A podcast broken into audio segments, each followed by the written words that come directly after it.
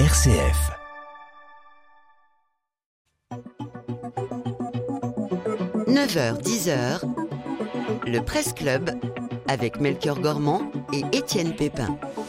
Et c'est parti, une heure d'information dans le Presse Club où l'on revient sur quelques sujets qui ont fait l'actualité de la semaine avec nos confrères journalistes. Bonjour Étienne Pépin. Bonjour Melchior, bonjour à tous. Trois sujets ce matin dans cette édition. Et oui Melchior, on commencera avec la réforme des retraites annoncée mardi par la première ministre Elisabeth Borne. La mesure phare, l'âge de départ à la retraite à 64 ans fait grincer les dents et provoque un mouvement social d'une grande ampleur. Ensuite, on se posera cette question, Melchior, faut-il détruire les églises du 19e siècle en France Dans son livre 682 jours, Roselyne Bachelot, l'ancienne ministre de la Culture, affirme que les pouvoirs publics ne pourront pas conserver toutes les églises de village, trop chères selon elle. Enfin, une semaine après les obsèques de Benoît XVI, on ouvrira les bonnes pages du livre de son secrétaire particulier, Monseigneur Georges Ganswein.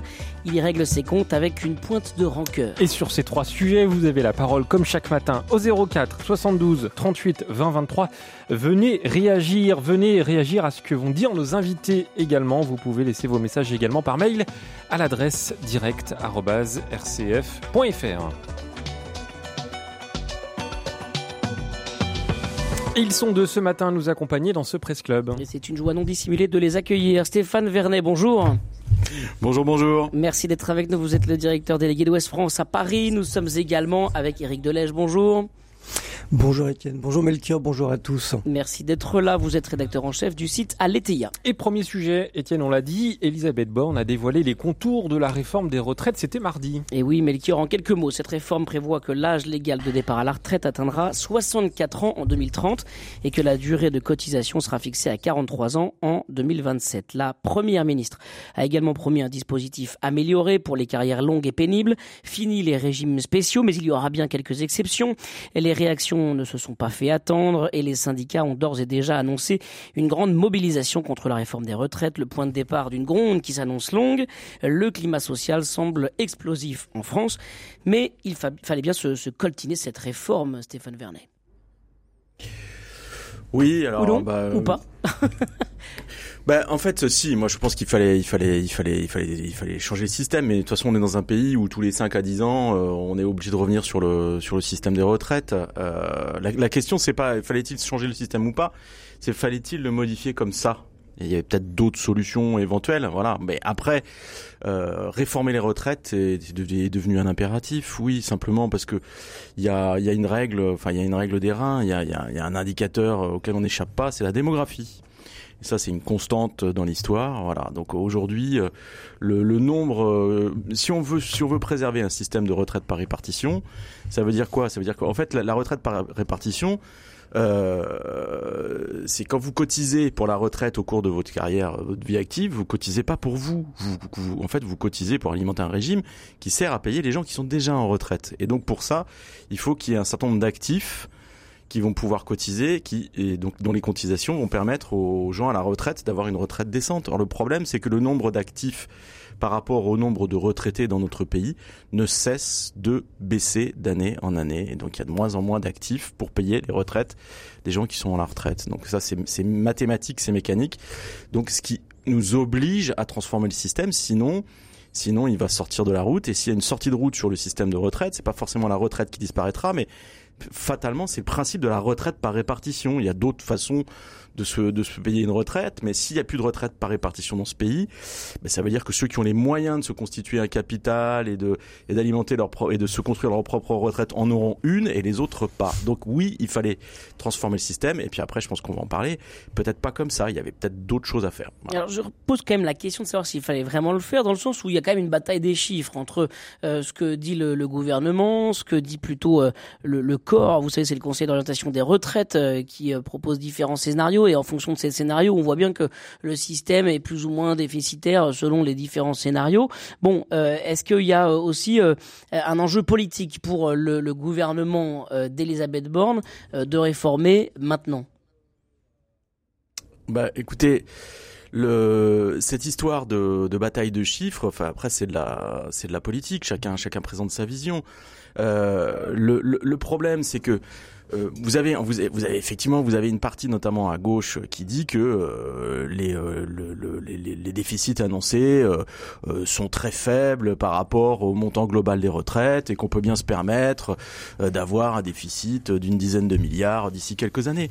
Ce qui fondamentalement peut paraître vrai, enfin c'est vrai, mais c'est vrai pour un pays riche. Or la France n'est plus un pays riche. On a quand même un petit problème, si vous voulez. C'est-à-dire que aujourd'hui, on a on atteint des, des sommets en matière euh, d'endettement. Je vous rappelle que le niveau de la dette publique dans notre pays frise les 3 000 milliards d'euros. on est à 113% de notre produit intérieur brut. On est euh, face à un gouvernement qui continue à creuser des déficits euh, abyssaux. Euh, cette année, l'équilibre budgétaire euh, pour 2023, l'équilibre budgétaire de la France va se traduire par 155 milliards de déficit public. On a complètement explosé la, la règle des 3%. Et, euh, et pour... Sans parler des taux qui augmentent. Alors j'allais y venir. Et pour, euh, pour se financer, euh, l'État est obligé, va emprunter cette année 270 milliards d'euros sur les marchés financiers. Tant que les taux d'intérêt étaient à zéro ou négatifs, pouvez se dire bon, c'est c'est pas c'est pas si grave. Aujourd'hui, comme la situation économique mondiale a, a beaucoup évolué et que la situation de la France n'est pas brillante, je crois qu'on peut se le dire, et eh ben le, les taux d'intérêt ils sont de 3% désormais. Donc euh, on est dans une espèce de cavalerie qui fait qu'on ne cesse de de, de s'endetter. C'est une dette énorme. On n'a on a jamais atteint des niveaux pareils. Je crois qu'il faut quand même bien réaliser de, de, de, de, quoi on parle. Ça, ça pèse sur les générations futures. Et à un moment, ben euh, voilà. Alors soit on se dit, ben on continue à à laisser les déficits se creuser, il n'y a pas de problème et on verra bien ce qui se passe. Soit on se dit bah il faut peut-être revenir à un, petit peu un petit peu de rigueur et de et de et de et de raison et ça ça passe aussi par le, le, le, le un principe qui est tout simple, c'est dire on arrête on arrête, on arrête de dépenser sans compter. Ce qu'on fait de manière inconsidérée depuis euh, quatre ans maintenant, hein, parce que euh, le, le, le, quoi, qu'il en coûte. mais en, en, réalité, ça a commencé avant, ça a commencé avant le Covid. Le, le, premier signe de déraillement, si je peux me permettre, dans la gestion de ce, financière de ce pays, c'est les gilets jaunes. C'est euh, c'est 2018. À un moment, vous avez un État pour pour pour mettre fin à la crise sociale qui sort le portefeuille et qui se met à faire des chèques de manière, enfin à tour de bras, donc euh, sur et sur des montants énormes. Et on n'en est pas sorti parce que derrière vous avez eu le quoi qu'il en coûte. Aujourd'hui vous avez un ministre de l'économie Bruno Le Maire qui crie haut et fort que le quoi qu'il en coûte c'est fini, on arrête. Sauf qu'on continue à multiplier les petits chèques pour le pouvoir d'achat, pour l'essence, pour le bois de chauffage, etc., etc.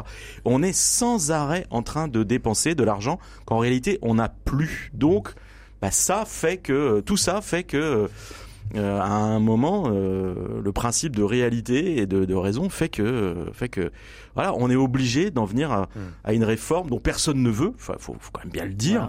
voilà je veux dire, on a, on a la majorité, on a la majorité des Français n'a pas, pas si du tout envie. Oui. Personne ne veut, tout le monde est résigné en fait sur cette euh, sur cette réforme-là. Bah, moi personnellement, j'ai pas tellement envie de travailler jusqu'à 67 ans. Hein, non, mais euh, Éric Delège, est-ce que ça signifie justement cette réforme-là que euh, ça y est, on est entré dans le dur et que euh, bah voilà, on, on, on, maintenant il faut y aller, il, faut. Oh, je sais pas si on est rentré dans le dur je sais pas si on est rentré dans le dur, je, je constate juste une chose, c'est que euh, le projet de, de, réforme des retraites qui est soumis aujourd'hui ne ressemble pas à grand-chose à celui de, présenté il y a deux ans et demi, alors qu'on nous avait expliqué dans les deux cas que, que, que les choix paramétriques qui seraient faits euh, euh seraient, seraient très importants. Donc, euh, moi, sans vouloir, sans vouloir euh, résumer un sentiment général, j'ai vraiment le sentiment en fait que les Français par rapport à la réforme des retraites sont résignés.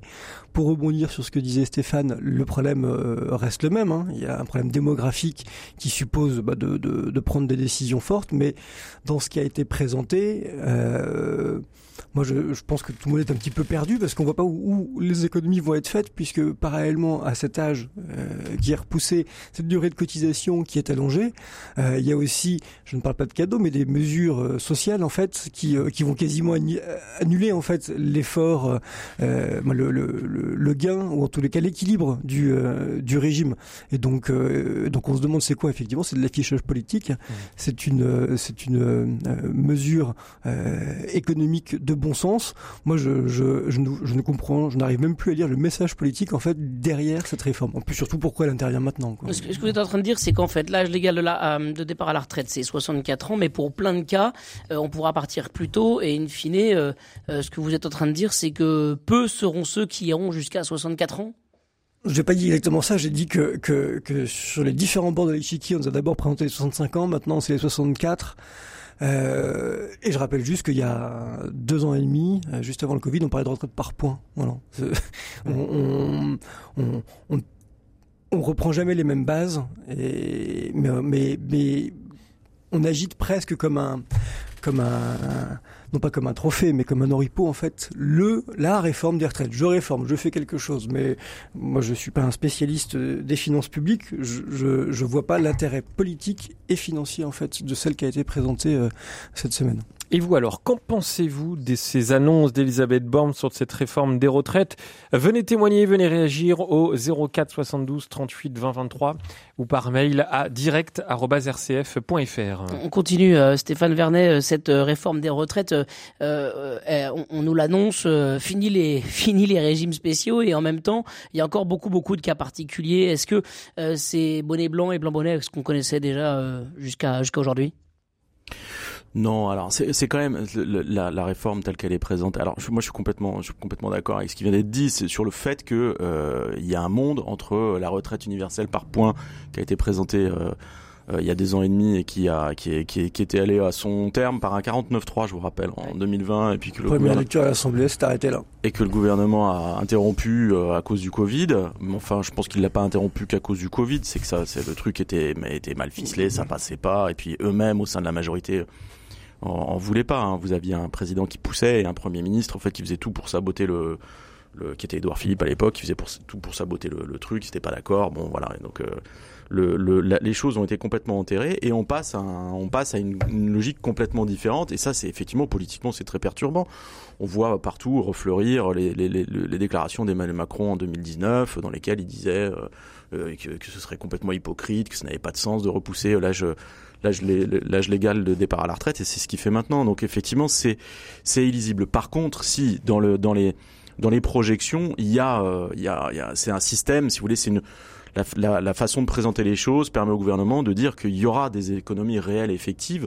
On parle quand même de 23 milliards euh, d'euros euh, d'économies aujourd'hui euh, donc euh, dans un horizon euh, plus ou moins, enfin quand, la réforme portera ses, fruits d'ici quelques années, c'est non négligeable. Et puis il n'y a pas que ça, c'est-à-dire que derrière il y a une logique qui consiste à dire qu'il faut que l'État français, faut que les France se, se, se réforment son marché du travail à travers deux grandes lois qui sont la réforme de l'assurance chômage et la réforme des retraites pour créer une dynamique différente, c'est-à-dire faire en sorte qu'il y ait plus de gens euh, qui travaillent et plus longtemps.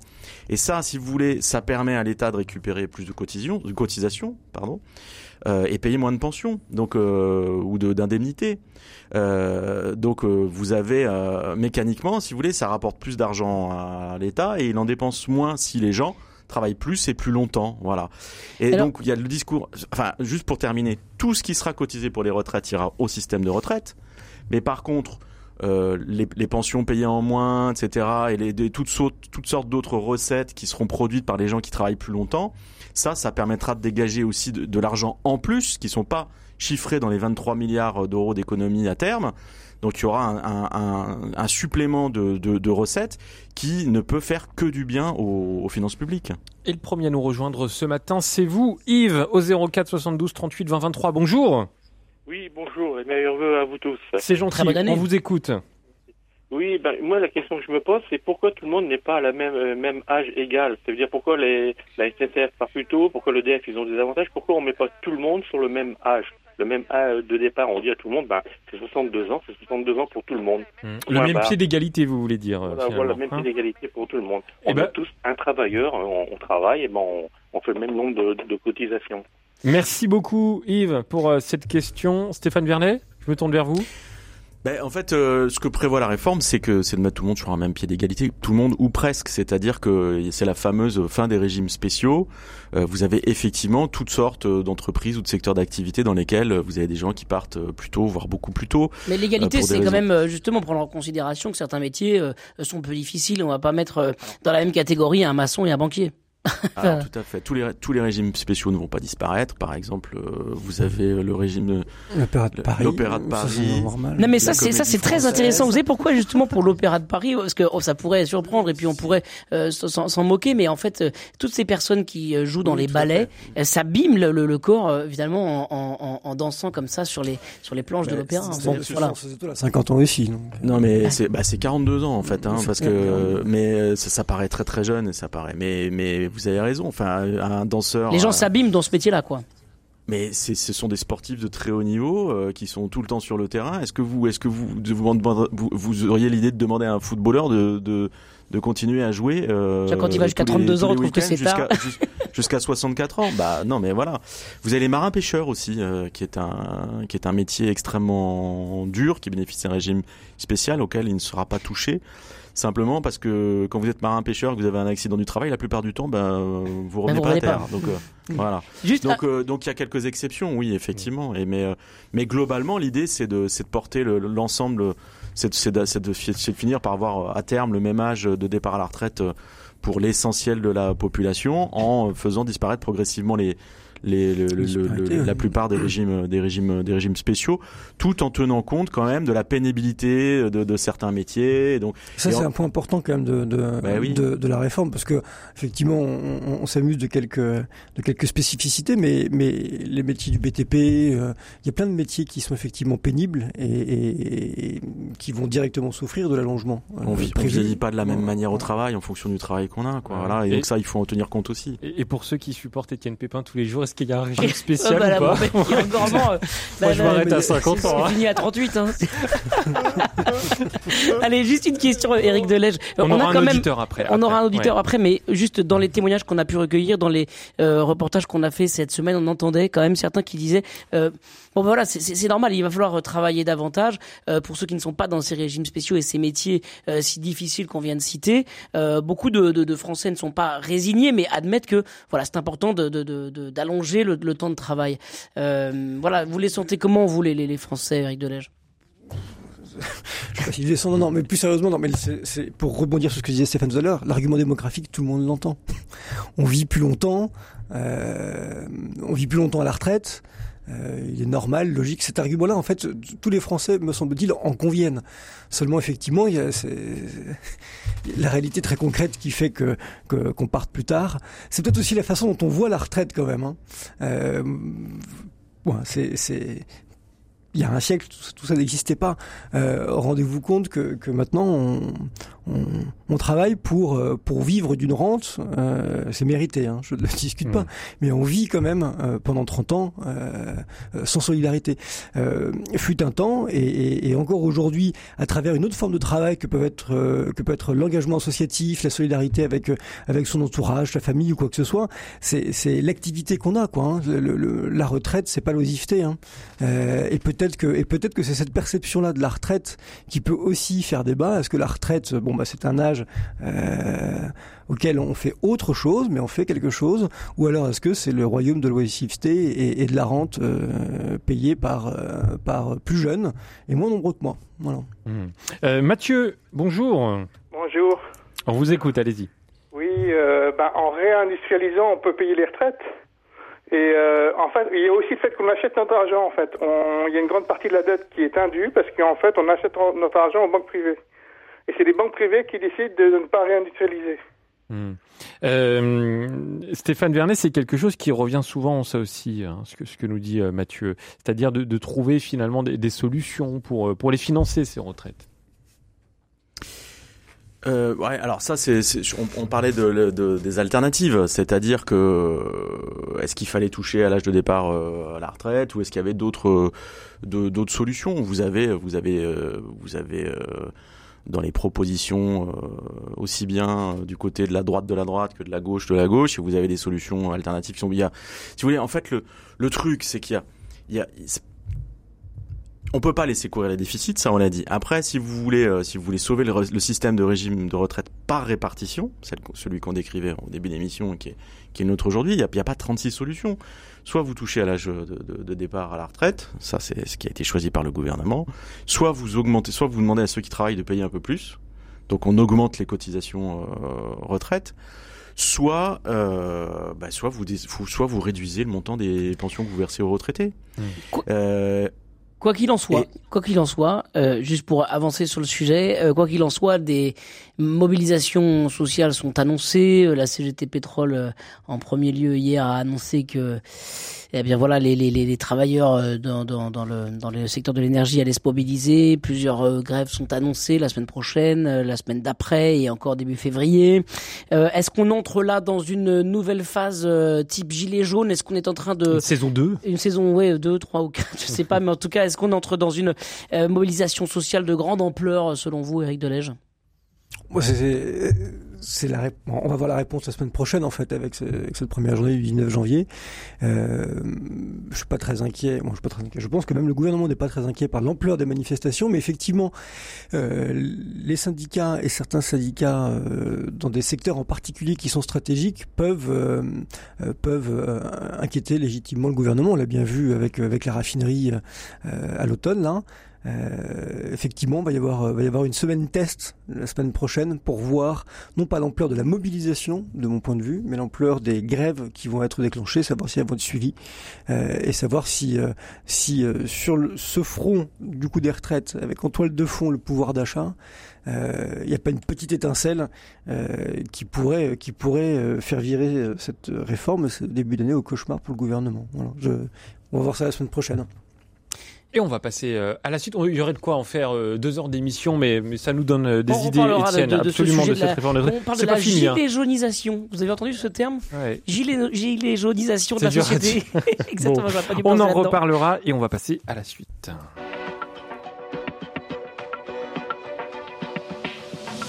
Le Presse Club avec Melchior Gormand et Étienne Pépin. Et toujours avec nos deux invités ce matin, Stéphane Vernet, directeur délégué de Ouest France à Paris, et Éric Delège, rédacteur en chef du site Aletheia. Euh, toujours vos appels au 04 72 38 20 23. Est-ce qu'il faut détruire c'est le phrase choc, hein, Étienne. Faut-il détruire certaines églises en France? C'est Rosine Bachelot, l'ancienne ministre de la Culture, qui nous pose la question. Melchior, dans son livre 682 jours, qui retrace ces deux années au gouvernement, elle affirme que les pouvoirs publics ne pourront pas conserver toutes les églises de villages appartenant aux communes. Elle cible notamment les édifices construits au 19e siècle, sans intérêt patrimonial, selon elle, et qui coûteraient des dizaines de milliards d'euros d'ici à 2050 pour toutes les restaurer. Une petite euh, sortie qui provoque de nombreuses réactions des défenseurs du patrimoine sacré avec cet enjeu Comment les églises, tout en restant affectées au culte, peuvent s'ouvrir à des usages partagés et compatibles avec la célébration de la foi chrétienne, ce qui permettrait de sauvegarder ces églises. Alors faut-il les détruire, Éric Delège euh, Je prendrais pas ça en ces termes-là. Mais, terme? mais non, non, mais de parler de destruction d'église, rebondissons sur ce que disait Rosine Bachelot, effectivement, qui suggère, moi qui suggère, qui, qui, qui évoque cette possibilité à, à, à moyen terme, mais, mais, mais peut-être qu'elle a raison, en fait. Hein. Euh, je peux troubler euh, vos auditeurs et mes lecteurs, mais est-ce qu'elle n'a pas raison? Parce que parce que le patrimoine euh, religieux en France est conséquent, il est énorme.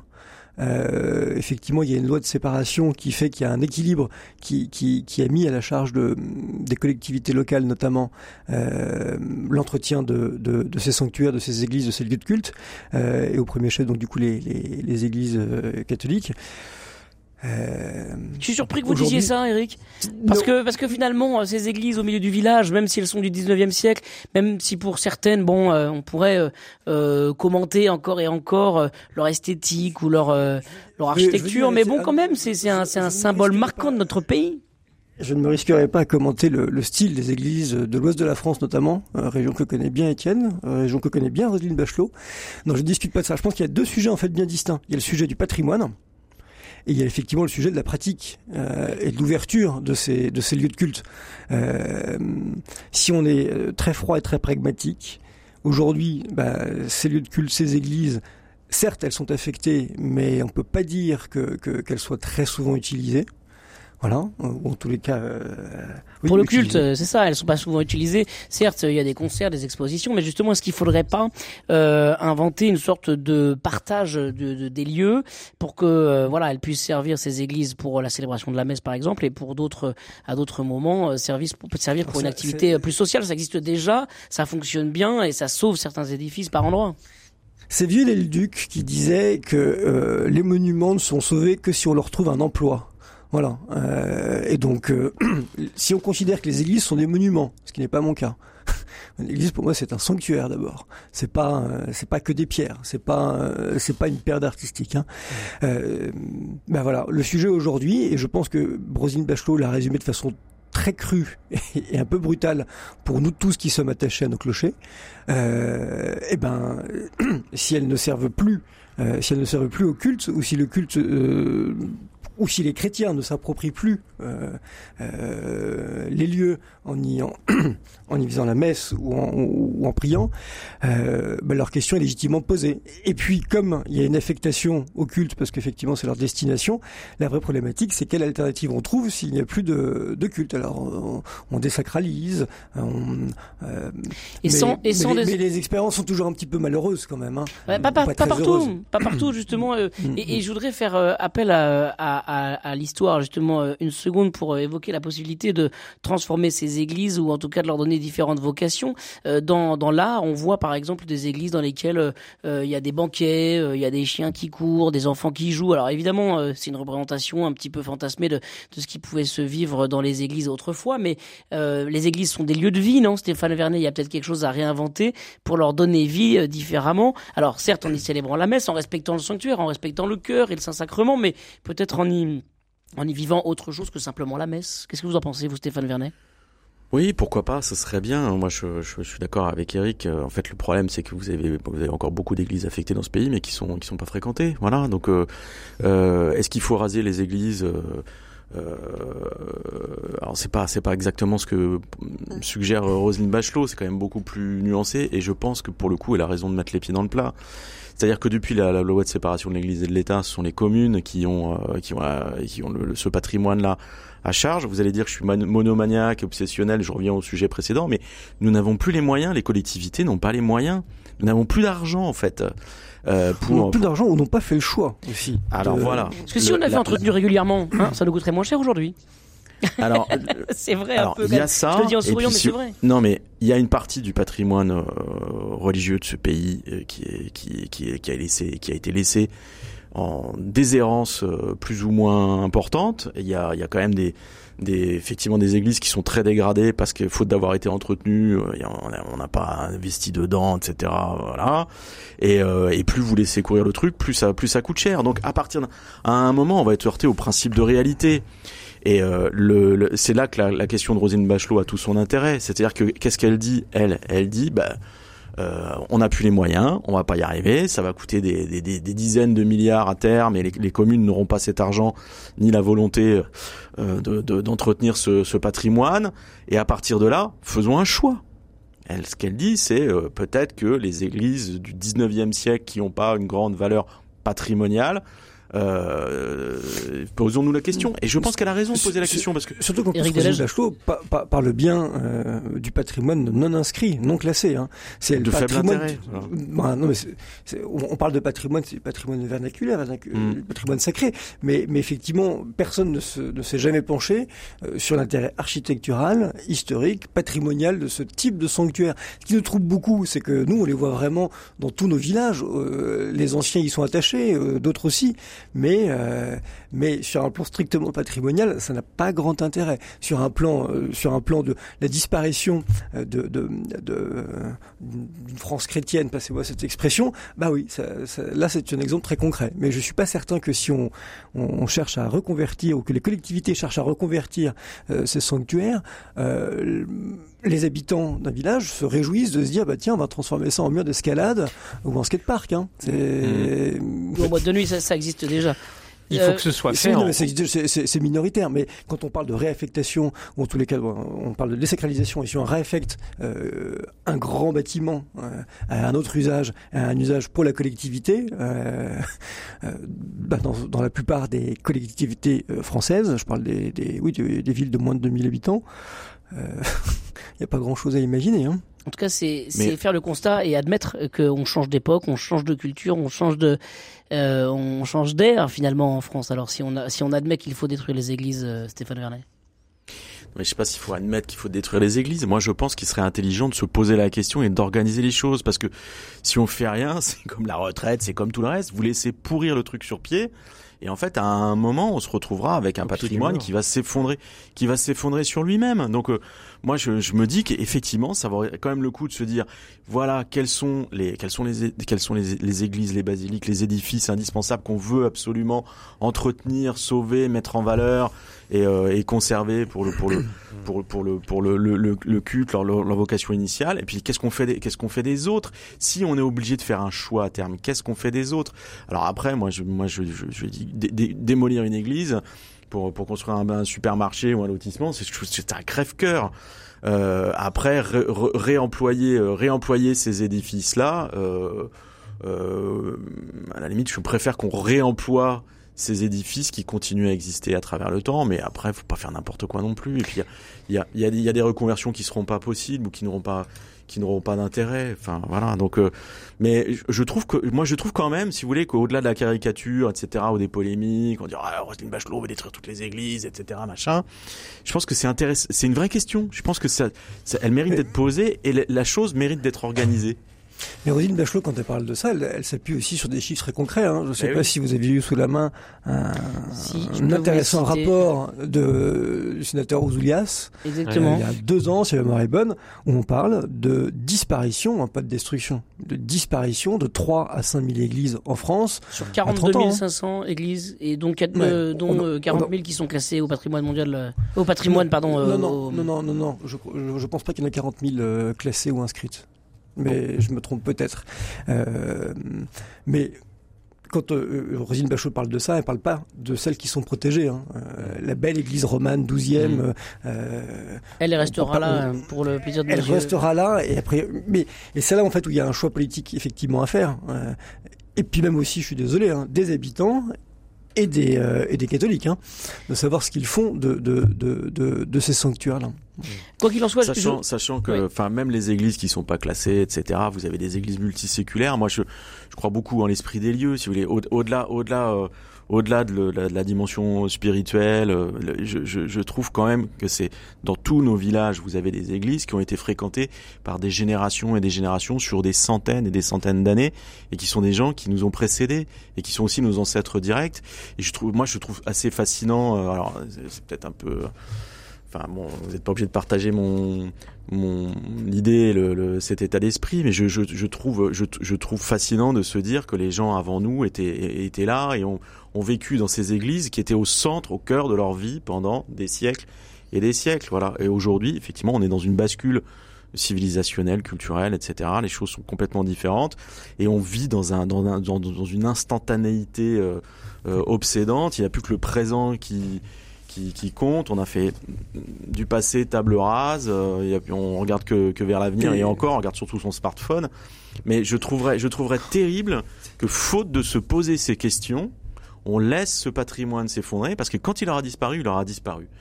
Et toutes ces églises de village, elles nous, elles nous, elles nous relient directement à notre passé. Il y a 42 000. Je pense qu'il faut les sauver. Il y a 42 500 églises affectées au culte en France, dont 40 000 appartiennent euh, aux, communes. Voilà, c'est le chiffre que j'avais, et j'ai pas exactement le chiffre euh, du nombre d'églises classées en France. En tout cas, euh, je voudrais citer juste Benoît de Sagazan, qui est le directeur de l'Institut Pèlerin du Patrimoine, qui était sur notre antenne ce matin et qui, qui nous disait il n'y a pas d'église laide tant qu'il y a des gens pour les aimer. Voilà. Et on peut renvoyer au prix Sésame aussi qui récompensera en avril, en avril 2023 des initiatives d'usage partagées entre une activité culturelle et d'autres activités culturelles, sociales, voire économiques. Et je vous renvoie vers une émission que je me permets, je pense donc j'agis, je fais un petit ah. peu de pub.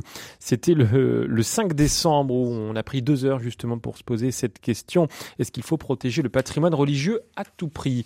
Étienne, on va marquer une petite pause. On se retrouve dans un instant pour ouvrir le troisième sujet du Presse Club. On va même ouvrir euh, un livre, un livre qui fait polémique en ce moment. Allez, place à la musique. Étienne, je vous fais découvrir À Noir tout de suite avec une chanson qui s'appelle Elisabeth. Today, I heard the news that you moved to a small town abroad. You told me you had two little kids, that you're living is easy. I'm thinking about you sometimes.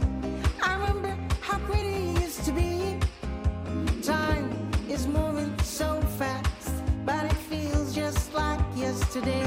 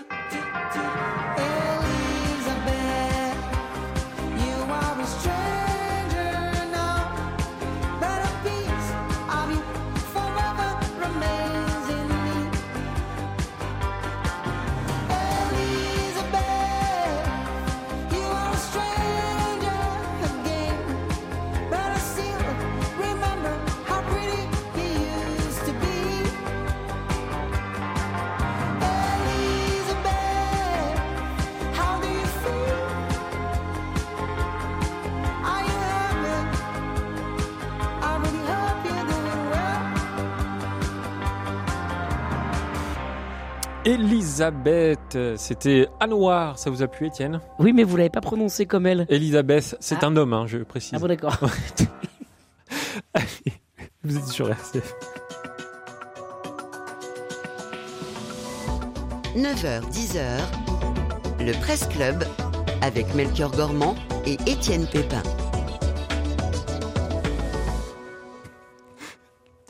Va falloir qu'on se concentre un jour, Étienne, ça va être compliqué. Le secrétaire particulier de Benoît XVI règle-t-il ses comptes? Moins d'une semaine après le du pape émérite, Monseigneur Georges Ganschwein publie ses mémoires, rien d'autre que la vérité, ma vie aux côtés de Benoît XVI. C'est le titre de cet ouvrage de 336 pages, publié ce jeudi en Italie. Monseigneur Ganschwein raconte les années passées dans l'ombre du pape défunt, la collaboration entre le théologien Joseph Ratzinger et le pape Jean-Paul II, l'élection de Benoît XVI, son pontificat et sa renonciation. Il donne aussi sa version des dossiers sensibles avec une pointe de rancœur et d'amertume. Euh, par exemple, sur la question de la liturgie, pour l'ancien secrétaire particulier de Benoît XVI, le motu proprio traditionis custodes euh, du pape François du 16 juillet 2020 est vécu comme une forme de trahison par le pape émérite. Euh, trahison car il vient annuler les dispositions que Benoît XVI avait prises pour libéraliser la messe tridentine, la grande réforme du pape allemand. Alors première question, Éric Delège, vous qui suivez en précisément et en détail l'actualité de l'Église. Est-ce que c'était le bon moment pour sortir ce livre qui peut-être peut-être est un brûlot en fait? Oui, ça a tout l'air d'être un brûlot. Et effectivement, euh, tout le monde s'est interrogé. Euh, tout le monde s'interroge en fait sur le timing de publication de cet ouvrage, qui était évidemment préparé de, depuis longtemps et qui euh, et qui euh, a tout l'air d'être d'être minimum, au maximum un, règlement de compte ou au moins des tentatives de justification en fait. Et donc euh, la démarche est assez surprenante de voir comment ce que monseigneur Ganswein essaye de, d'apparaître. Euh, il est probablement d'apparaître quand même comme comme un fils spirituel ou en tous les cas un euh, dépositaire en fait de, de l'héritage de Benoît XVI et à peine est-il euh, est-il euh, enterré euh, cet ouvrage cet ouvrage sort. Et pire encore il n'était pas encore enterré qu'on avait déjà des, bonnes feuilles ou, ou des extraits de, de, de cet ouvrage. Le timing est, est surprenant et, et en filigrane révèle quand même une certaine violence me semble-t-il au Vatican mais mais mais je pense qu'il serait aussi trop facile de tomber sur sur une caricature opposant opposant euh, des catholiques euh, dits conservateurs, des catholiques dits progressistes, les premiers étant euh, derrière Benoît XVI et les autres derrière François. Il n'y a, qu'une seule église, il n'y a qu'un seul pape. Est-ce que ça Ce traduit quand même ne favorise pas, ne favorise pas, je trouve, l'unité. Voilà. Mais justement, mais est-ce que ça traduit quand même une sorte de clivage dans l'Église catholique, euh, en particulier sur cette question de la, la tradition, euh, des différents motus proprios qui se répondent là à quelques années d'écart? Est-ce que, euh, est-ce que l'Église est divisée, peut-être plus euh, maintenant que, que pendant le, le, le pontificat de Benoît XVI il n'y a pas que ça dans cet ouvrage. Hein. Il y a aussi beaucoup de. C'est euh, Monseigneur qui raconte comment ce qu'il a été auprès de auprès de Benoît, euh, euh notamment euh, bah, comment ce comment ce qu'ils se sont rencontrés au moment des Vaticanix, au moment de sa renonciation. Il n'y a pas que il n'y a pas que même si ce sont des pages intéressantes, les remarques ou ce que Benoît comment Benoît XVI aurait accueilli le motu proprio. Euh, ce qui est certain, c'est que c'est que euh, si si nous on se focalise dessus, c'est que c'est que ça cristallise ça cristallise effectivement des des divergences ou des ou des nuances euh, liturgiques qui sont tenaces dans l'Église. Donc c'est pour moi c'est un révélateur. C'est pas est-ce que c'est un révélateur euh, sain quand même pièce, en fait, Ouais, mais est-ce que c'est sain Est-ce que c'est sain euh, Peut-être que oui, euh, de, de, de, de, ressortir ça euh, et de relancer euh, ces, ces débats-là? Peut-être que c'est ça peut. Est-ce que ça peut être vertueux? Est-ce que dans, dans cette dans ce livre qui, qui, qui est quand même qui, qui contient une pointe d'amertume, on le sent, de rancœur un peu. Est-ce que ça peut générer des choses positives? Moi, j'ai je, l'impression que non, quoi. C'est bon. oui, si on se concentre sur ce passage-là, posons-nous la question de savoir pourquoi Monseigneur Ganswein a écrit, et vous, c'était votre première question, aussi vite et publié aussi vite un, un tel ouvrage. Hein. Euh, est-ce que est-ce que euh, il était contrarié euh, d'avoir été euh, il a été mis sur la touche. voilà. Il, était préfet de la, de la, de la maison pontificale. Il a été euh, relégué vraiment euh, au simple rang de, de secrétaire de, Benoît XVI jusqu'à la fin de ses jours, euh, avec son rôle vraiment euh, officiel. Il avait un titre, mais finalement aucun aucun pouvoir, aucun aucun réel travail finalement au Vatican. Euh, si ce n'est effectivement à la fin d'être, d'être comme disait Benoît XVI, d'après Monseigneur Ganswein, son tuteur. Voilà. Non, non euh, effectivement, il était, il était auprès de lui, il avait eu des fonctions importantes auparavant, et les conditions dans lesquelles, euh, dans lesquelles il, euh, il décrit la décision de François de mettre fin à ses fonctions est assez brutale. Je relève juste quand même que, que Monseigneur Ganswein et, le pape François se sont rencontrés lundi. Voilà, donc lundi dernier. Est-ce qu'on sait ce qu'ils se sont racontés? Pas encore. Euh, juste, euh, euh, Stéphane Vernet, est-ce que euh, ça traduit justement la, la, limite de l'exercice de la renonciation? Parce que finalement, quand on renonce, quand un pape renonce, et s'il renonce à l'avenir, peut-être la situation se représentera. bah voilà, il y a, y a toute la possibilité pour le pape qui n'est plus en exercice de commenter le travail du pape en exercice, et, et, ça peut créer des, des, polémiques et à nouveau des divisions. Est-ce que c'est là peut-être qu'est l'articulation le, et, et, et, ce qui est intéressant à relever dans ce livre, c'est que ça, ça, ça met une certaine forme de limite à la renonciation et donc à la cohabitation de deux papes, un qui travaille et un qui le regarde travailler.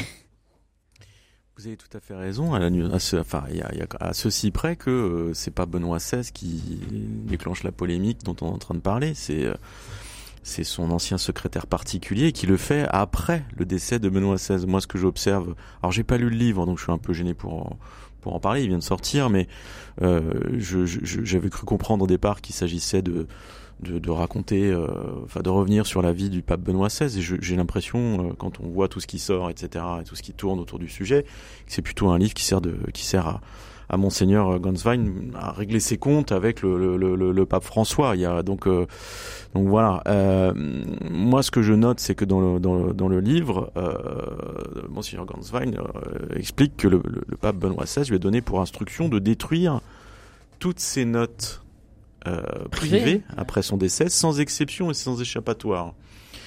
Euh, il me semble, moi, que ça traduisait plutôt la, volonté de, Benoît XVI euh, de, ne rien laisser filtrer euh, après sa mort de, ce qui avait été son pontificat, et puis peut-être ces dernières années de cohabitation avec le nouveau pape. Donc je m'interroge sur l'opportunité et l'intelligence de la démarche, si vous voulez. C'est-à-dire que quelque part, je me dis qu'il y a que, que, toute cette histoire est, est, non seulement une charge contre le pape actuel, mais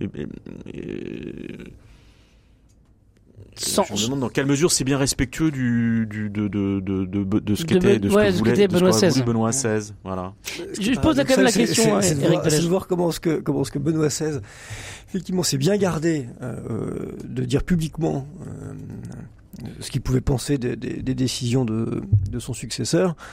Euh, avec avec beaucoup de courage, me semble-t-il, euh, en tous les cas d'honnêteté de, de, et de loyauté, alors que effectivement son son secrétaire euh, n'a pas attendu quelques jours pour euh, pour dire, comme le dit son titre, euh, toute sa, sa vérité quoi. Voilà. Je suis un pas sûr qu'il aurait aimé la chose. Voilà. Oui, c'est ça. et, et, et surtout, voulait, quoi.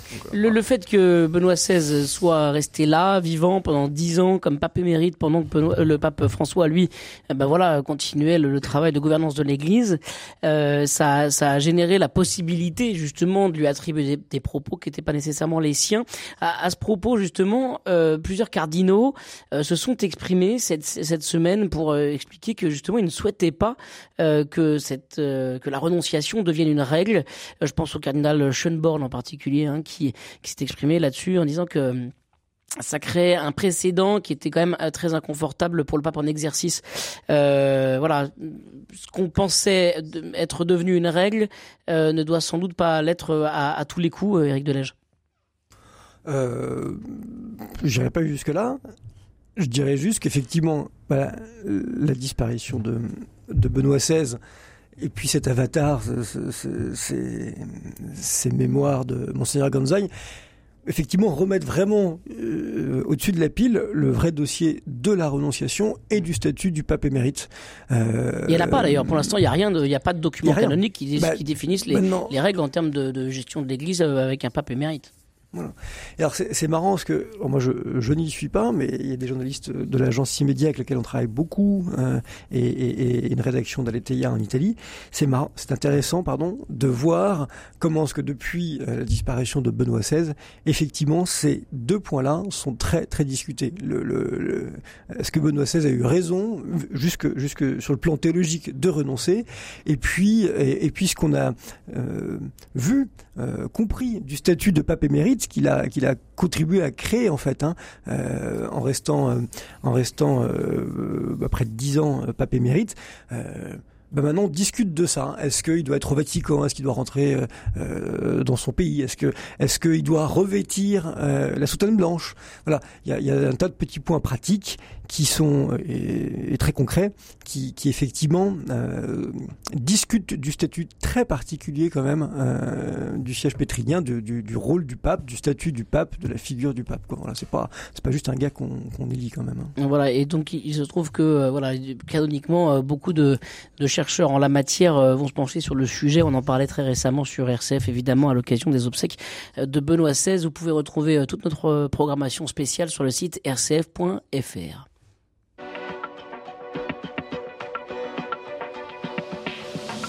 Le Presse Club avec Melchior Gormand et Étienne Pépin arrive euh, doucement à la fin de ce Presse Club. Étienne, toujours avec euh, nos deux invités, je le rappelle, Stéphane Vernet de Ouest France à Paris et Eric Delège du site Aletheia. On arrive au, choix de nos invités? Exactement, c'est la fin de cette émission dans quelques minutes, mais on ne terminerait pas cette émission sans justement cette dernière partie euh, peut-être plus légère, plus, plus fraîche avec les actualités sélectionnées par nos invités eux-mêmes. Stéphane Vernet, qu'avez-vous repéré dans l'actualité qui mérite qu'on s'y arrête un petit peu ce matin? Écoutez, j'avais je, envie de faire un peu de pub. Vous, vous me connaissez, euh, Étienne, j'aime beaucoup les podcasts. Ça fait longtemps que j'en ai pas parlé euh, à ce micro. Donc voilà, je reviens à la charge. Je, je voulais vous signaler le, le, la série qui a été faite par euh, le, journaliste euh, Philippe Collin. Il, il, a fait un podcast euh, pour France Inter consacré à Léon Blum, l'histoire de Léon Blum. C'est excellent, c'est passionnant. Alors Philippe Collin, c'est en plus c'est un Brestois d'origine, donc c'est du voilà, c'est peut-être que de qualité, mais c'est comment il a il a il a il, a fait une série de de de, de podcasts épisodes. qui sont alors sur Bloom, oui, mais en fait, il a, il a, il a, il a, il a, il a, fait une série de podcasts sur des, des, des, des grandes figures de l'histoire qui sont à chaque fois, euh, mais vraiment remarquables. Il a, il a, il, a, fait la même chose sur Napoléon, sur Molière, sur Poutine, sur Pétain avant, et là, donc le, son dernier est sur Léon Blum. Et ce qui est très intéressant, donc il fait appel à beaucoup d'historiens, etc. C'est très bien pensé, écrit, organisé, et ça permet en fait de découvrir ou de redécouvrir, notamment dans le cas de Léon Blum, des personnages que tout le monde, historique que tout le monde connaît, et on se rend compte à l'arrivée qu'en fait on, on le connaît sans le connaître et sans savoir au-delà euh, du Front populaire, des congés payés, etc. Euh, le, le, le, finalement, on sait très peu de choses sur l'homme. Et ce podcast on dit beaucoup. C'est vraiment remarquable et c'est disponible sur, les, sur toutes les plateformes. C'est, euh, c'est, c'est France, euh, France, Inter, c'est vraiment très très bien. C'est incroyable. Alors on fait pas souvent de la, la pub pour nos confrères de, de, France Inter, mais là il y a quand même 9 heures de programme, euh, 9 heures de podcast qui retrace toute la, l'histoire, euh, thème par thème de, de, de l'histoire de Léon Blum. on en a parlé même en, rédaction, tellement ça nous a nous aussi pas mal marqué. Mhm. Merci beaucoup Stéphane Vernet. Eric, Eric Delège. Eric Delège. Oh, Moi, je vous propose une actualité qui est loin des podcasts, qui est même assez loin de l'actualité euh, euh, anxiogène de, de, ces derniers temps. Euh, non, moi, je vous propose une belle histoire. Si vous voulez. Allez, super. Ah, si, on l'apprend. on l'apprend. C'est une belle histoire enthousiasmante parce que c'est la, c'est vendredi, c'est la fin de la semaine et, et, et moi, je crois qu'on a quand même besoin de se nourrir de vraies histoires euh, qui finissent bien parce que euh, moi je vais vous parler de Karine et Yannick, euh, dont, euh, dont effectivement bah, les choses avaient, mal commencé. Karine, elle, elle, s'est mariée jeune, mais elle a vite été victime des, des coups de, de, son conjoint. Et puis de petits qu'elle a quitté, puis de petits boulots en petits boulots en fait, elle est, elle a un petit, elle a sombré en fait, et elle était dans une situation sociale terrible et elle a hum, trouvé euh, refuge dans une maison Lazare. Vous savez ce que c'est les maisons Lazare? Ah C'est ces colocations euh, qui euh, qui permettent à des personnes démunies ou en situation délicate de vivre avec avec des jeunes actifs. Il y en a de plus en plus. en France et en Belgique. Et c'est là d'ailleurs que Karine est allée. Elle s'est retrouvée dans une maison Lazare en Belgique et elle a rencontré un breton un breton. Encore elle a rencontré Yannick, encore un, ils sont partout. Elle a rencontré un breton, Yannick, euh, qui avait à peu près le même âge qu'elle. Et lui, Yannick, euh, Yannick, lui, il a, il a, il avait un gros, gros passé d'alcoolique, euh, addiction dont il s'est sorti. mais sa situation précaire aussi faisait que, que le refuge, l'accueil dans une maison Lazare, la colocation dans une maison Lazare tombait à point nommé. Et alors, Karine et Yannick, dont je vous parle aujourd'hui, ils ont, ils ont quasiment la soixantaine, hein, donc ils ont en ont, ils en ont quand même vu. Ils, ont, ils ont traversé des épreuves. Et puis, euh, inutile de vous dire que, que Karine ne croyait plus trop à l'amour, sauf que euh, dans les colocations euh, Lazare, les garçons sont jamais très loin des filles. c'est pareil, hein. Mmh. mais, mais, mais on se retrouve au jardin. Et Karine et Yannick se sont retrouvés autour de leur passion commune pour, pour le jardinage. De là est née une idylle. De là est née une relation un peu plus avancée. Ils sont aujourd'hui mariés et bientôt religieusement. C'est la belle histoire que je voulais vous raconter parce que ils étaient mal embarqués, ils le reconnaissent eux-mêmes, euh, mais mais aujourd'hui euh, aujourd'hui ils ont euh, ils ont trouvé euh, l'âme sœur. Voilà, c'est un petit peu c'est un petit peu fleur bleue, mais mais moi je trouve que ça met de bonne ah, humeur. C'est une, belle histoire, une histoire comme celle-là. C'est une belle histoire. on les connaît bien nous, Lazare à RCF. Il se trouve que à Lyon, juste à côté de, de, de la radio, il y a justement une communauté Lazare et donc en fait on partage plein de moments avec eux mmh. et c'est vraiment une, colocation euh, très très sympa où vivent de très très belles histoires, celles que vous avez racontées et, aussi celles qu'on entend de temps en temps sur RCF quand euh, ils montent jusqu'à la radio nous raconter ce qu'ils vivent à la communauté. Et vous, Étienne, un choix? Euh, le choix de remercier une équipe formidable, celle de RCF, qui s'est mobilisée ces dernières semaines pour couvrir les obsèques de, Benoît XVI. Ça a été un moment exceptionnel pour toute la rédaction et, euh, ça continue avec des émissions euh, qui, se poursuivent aussi pour essayer d'entrer un peu dans l'héritage spirituel de Benoît XVI ces derniers jours. voilà, donc moi le, choix, c'est ce choix de, remercier une équipe qui s'est mobilisée pendant quasiment deux semaines pour vivre un moment de radio incroyable. Et on peut remercier également nos deux invités du jour. Stéphane Vernet et Eric Delège. Merci à tous les deux. Merci beaucoup d'avoir été avec nous. Toujours une joie de vous avoir les Bretons. Un vrai plaisir. Merci. Merci. C'est un vrai lobby hein, les Bretons ce matin. C'était, je me sens un peu seul. Merci à Pierre-Henri également qui était à, à, la réalisation. Étienne, merci à vous. Merci Melchior, toujours une joie. On rigole un peu, mais euh, mais toujours avec un peu de sérieux quand même. on essaye en tout cas. Merci beaucoup Étienne. Qu'est-ce qu'on va faire dans un instant? Eh bien justement, on parlait de jardinage comme étant euh, le lieu de rencontre euh, des amoureux. Peut-être que c'est ce qu'on va faire maintenant maintenant, eh ben, je vous laisse voir ça. Direction le jardin, on va parler des graines et des semis dans un instant avec Emmanuel Fougère qui va nous rejoindre et toujours vos questions de jardinage dès maintenant au 04 72 38 20 23 ou par mail à direct.rcf.fr. Prenez-en de la graine, c'est à suivre. À tout de suite.